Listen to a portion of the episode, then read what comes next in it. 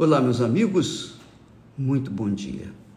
Que o Espírito Santo, o Espírito do Deus vivo, venha abrir o seu entendimento, que ele venha fazer da sua inteligência, da sua capacidade, um instrumento para o seu benefício, mas, sobretudo, para que o nome do Filho dele, o Senhor Jesus Cristo, seja santificado na sua vida.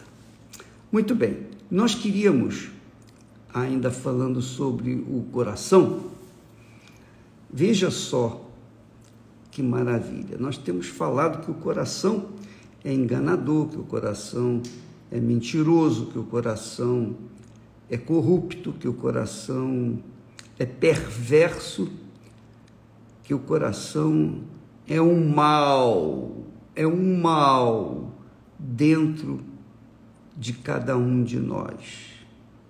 Só que Deus não fez um coração mau, ele fez um coração perfeito. Mas, quando a cabeça ou o espírito humano se rebelou contra o Altíssimo, contra o Criador, preste atenção, quando o espírito humano, o espírito humano, que é a cabeça, que é a inteligência, o intelecto, que é a razão, se rebelou contra o Criador, também o coração humano se rebelou contra o espírito humano. Você entende o porquê o pecado gerou toda essa confusão, todo esse desastre que é a humanidade, que é o mundo hoje? Então, Deus viu essa distorção acontecendo diante dos olhos dele e ele não podia fazer nada. Por que, que ele não podia fazer nada? Porque Deus não criou robôs. Adão e Eva não eram robôs. Porque se fossem robôs, eles gerariam robôs e todos nós seríamos robôs. Quer dizer, sem vontade própria, sem decisão própria, nós simplesmente obedeceríamos por uma questão de criação, sem coração, sem sentimento, sem alma. Deus não quis isso. Deus criou o homem à sua imagem e semelhança.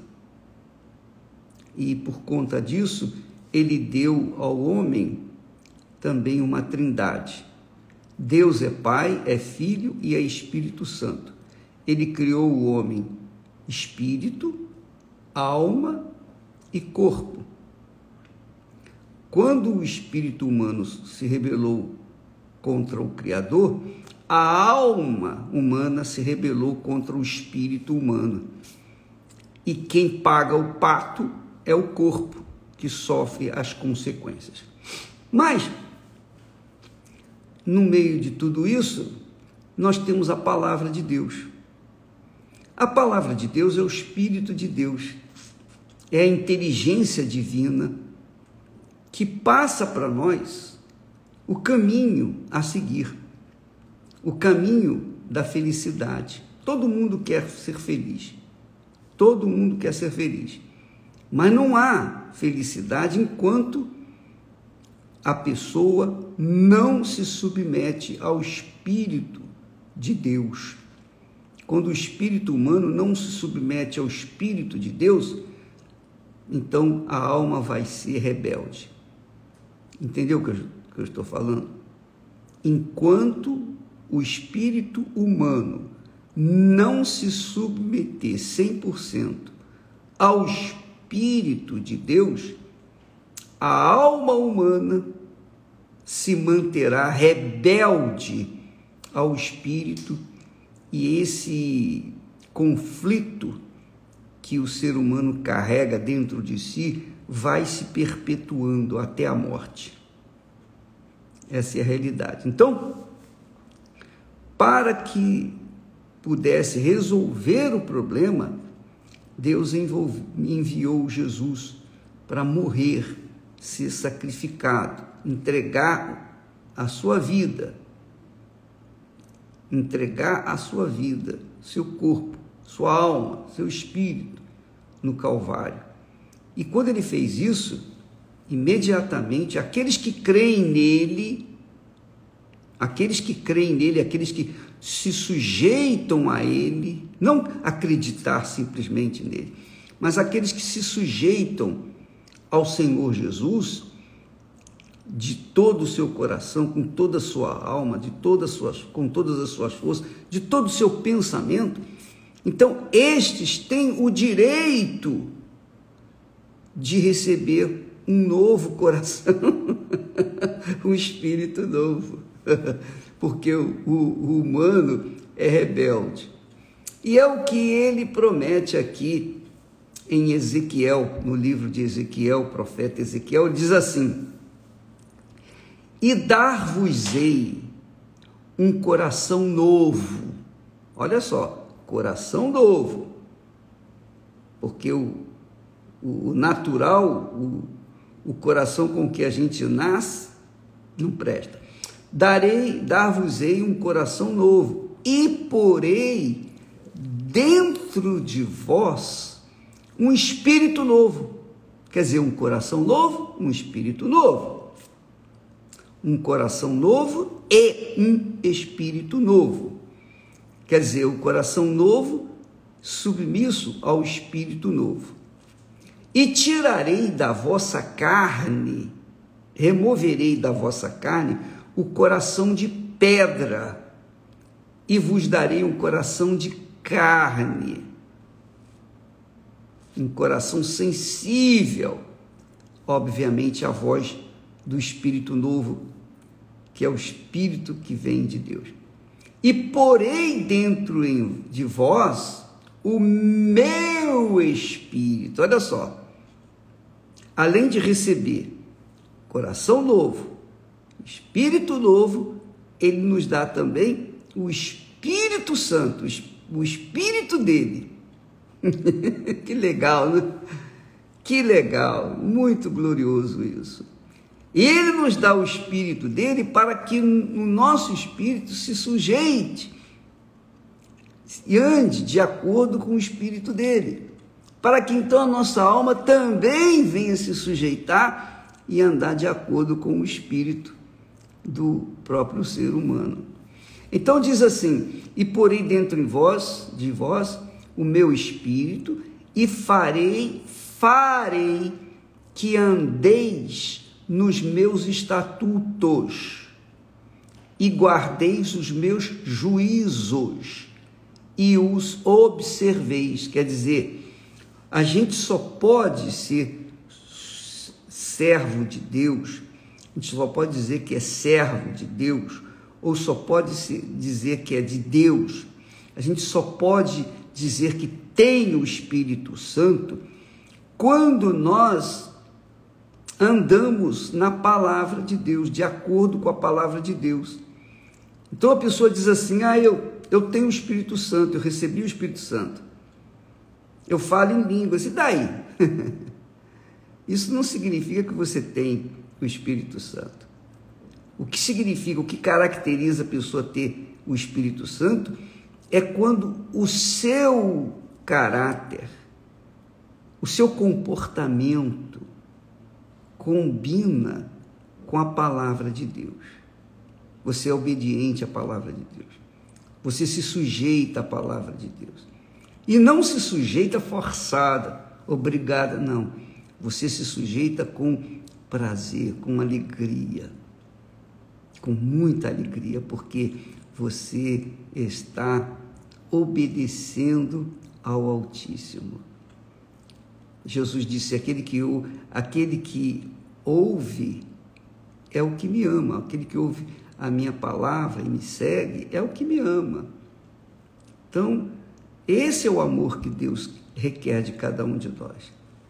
Quando nós ouvimos e obedecemos a palavra de Deus, então nós estamos provando a Deus e a nós mesmos e ao diabo que nós amamos a Deus.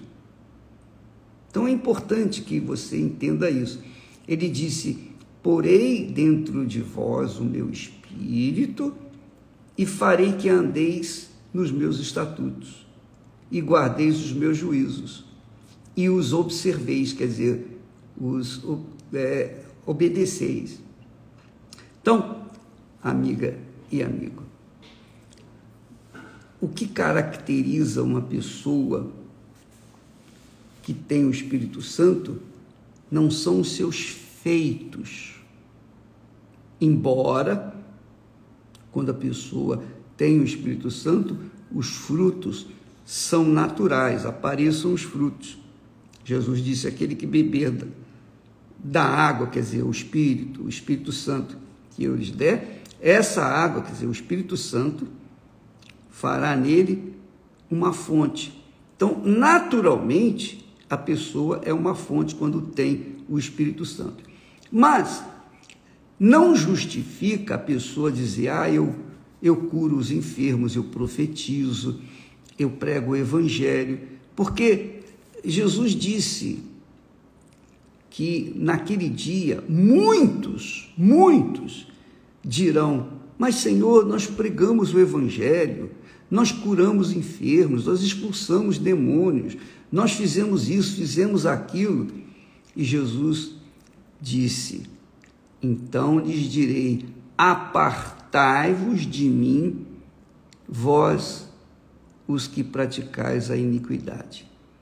Quer dizer, a pessoa que faz a obra de Deus, mas não é, ela faz parecer que tem o poder de Deus, porque ela usa o nome de Jesus, usa a palavra de Jesus, ela usa o, a, a, sua, o seu título de pastor, bispo, seja lá o que for, missionária, missionário, profeta, usa o título de obreira, obreiro, seja lá o que for, e faz aparentemente a obra de Deus.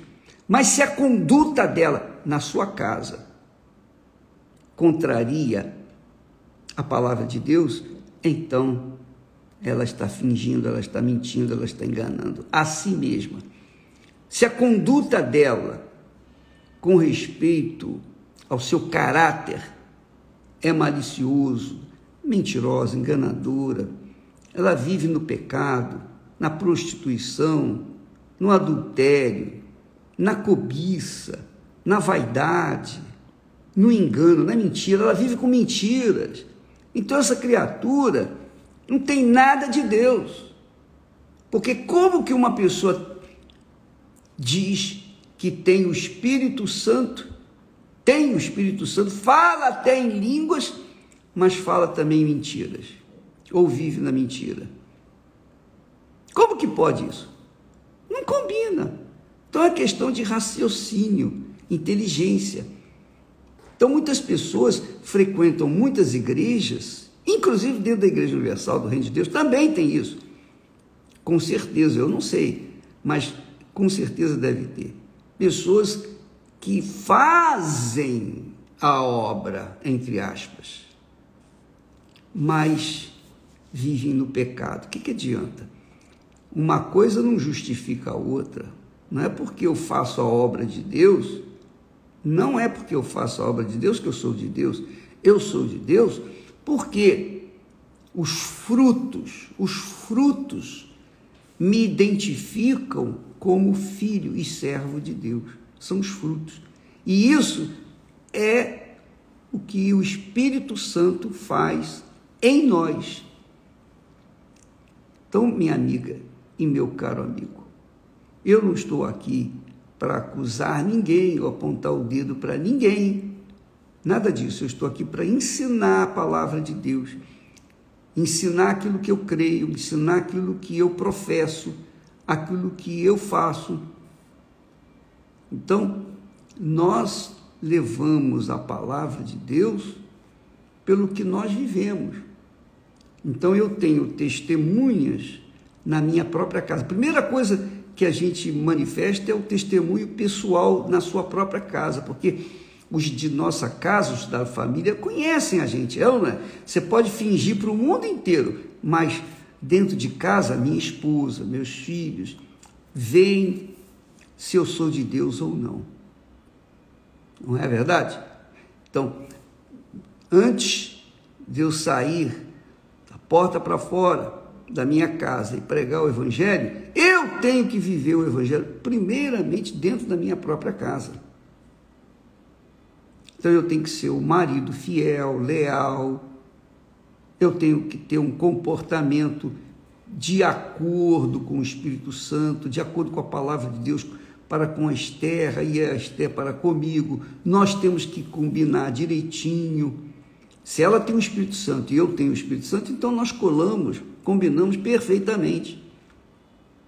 Agora, a pessoa que tem, que diz ter o Espírito, diz ter o Espírito Santo, mas lá fora tem amantes, lá fora vive uma vida corrupta, lá fora vive uma vida errada, e inclusive a esposa sabe disso, mas a mulher não, não quer abrir mão porque ela tem os seus benefícios. Então os dois vivem como cão e gato. Essa é a realidade. Mas chega um dia que os dois acabam se dividindo, se separando e cada um vai para um lado. Isso é o Espírito Santo? É o Espírito Santo? Não, não é o Espírito Santo. Ele diz assim: E porei dentro de vós, e porei dentro de vós o meu espírito, e farei que andeis nos meus estatutos, quer dizer, na minha palavra, e o guardeis, os, e guardeis os meus juízos. Guardeis os meus juízos e os observeis. Quer dizer, anda de acordo com a justiça e vive de acordo com os juízos do Altíssimo. Pense nisso, minha amiga, meu amigo. E eu falo isso ainda focando o coração, porque se a pessoa, se a pessoa ainda se mantém com o coração velho, o coração biológico, o coração de pedra, ela continuará vivendo um pedacinho do inferno nesse mundo. Ela vai, ela não vai ter paz, ela não tem paz. Ela pode ir na igreja, pode ser fiel na igreja, pode ser fiel nos seus dízimos, nas suas ofertas, pode até fazer, entre aspas, a obra de Deus. Mas se ela não tem o Espírito do Senhor, como Paulo fala, não é de Deus, não pertence a Deus. Por isso a necessidade de você buscar o recebimento do batismo com o Espírito Santo. E para você alcançá-lo, você tem que examinar a sua própria vida. Você primeiro tem que deixar o pecado. Não adianta você querer buscar o Espírito Santo com o pecado nas costas. Não, não. O Espírito Santo só vai vir quando o seu corpo estiver verdadeiramente enterrado, sepultado para esse mundo, morto para esse mundo, para que você então possa nascer de novo e viver de acordo com a vontade de Deus. É difícil isso? Claro que não é fácil. Não é fácil enquanto você está viva para o mundo, vivo para o mundo. Aí é difícil mesmo. Mas quem já morreu para esse mundo, quem está vivo apenas para Deus, é porque realmente já tem um coração novo, já tem um espírito novo, e o Espírito Santo vem para coroar essa vida, para que o Senhor Jesus, o Filho dele, seja santificado na vida dessa criatura tá bom? É, eu queria fazer aqui um convite para todos vocês. É, amanhã nós teremos o Dia da Alma em todas as igrejas universal do Reino de Deus. Quando se trata da alma, está, está se tratando do coração. Quando se trata do coração, está se tratando da vida e a vida eterna.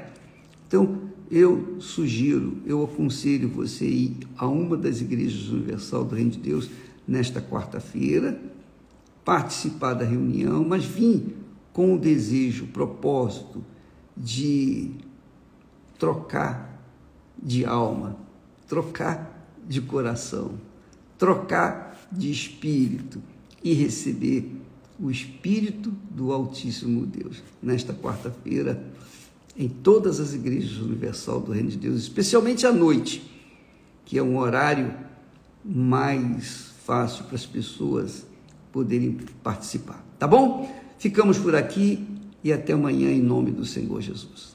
Amém.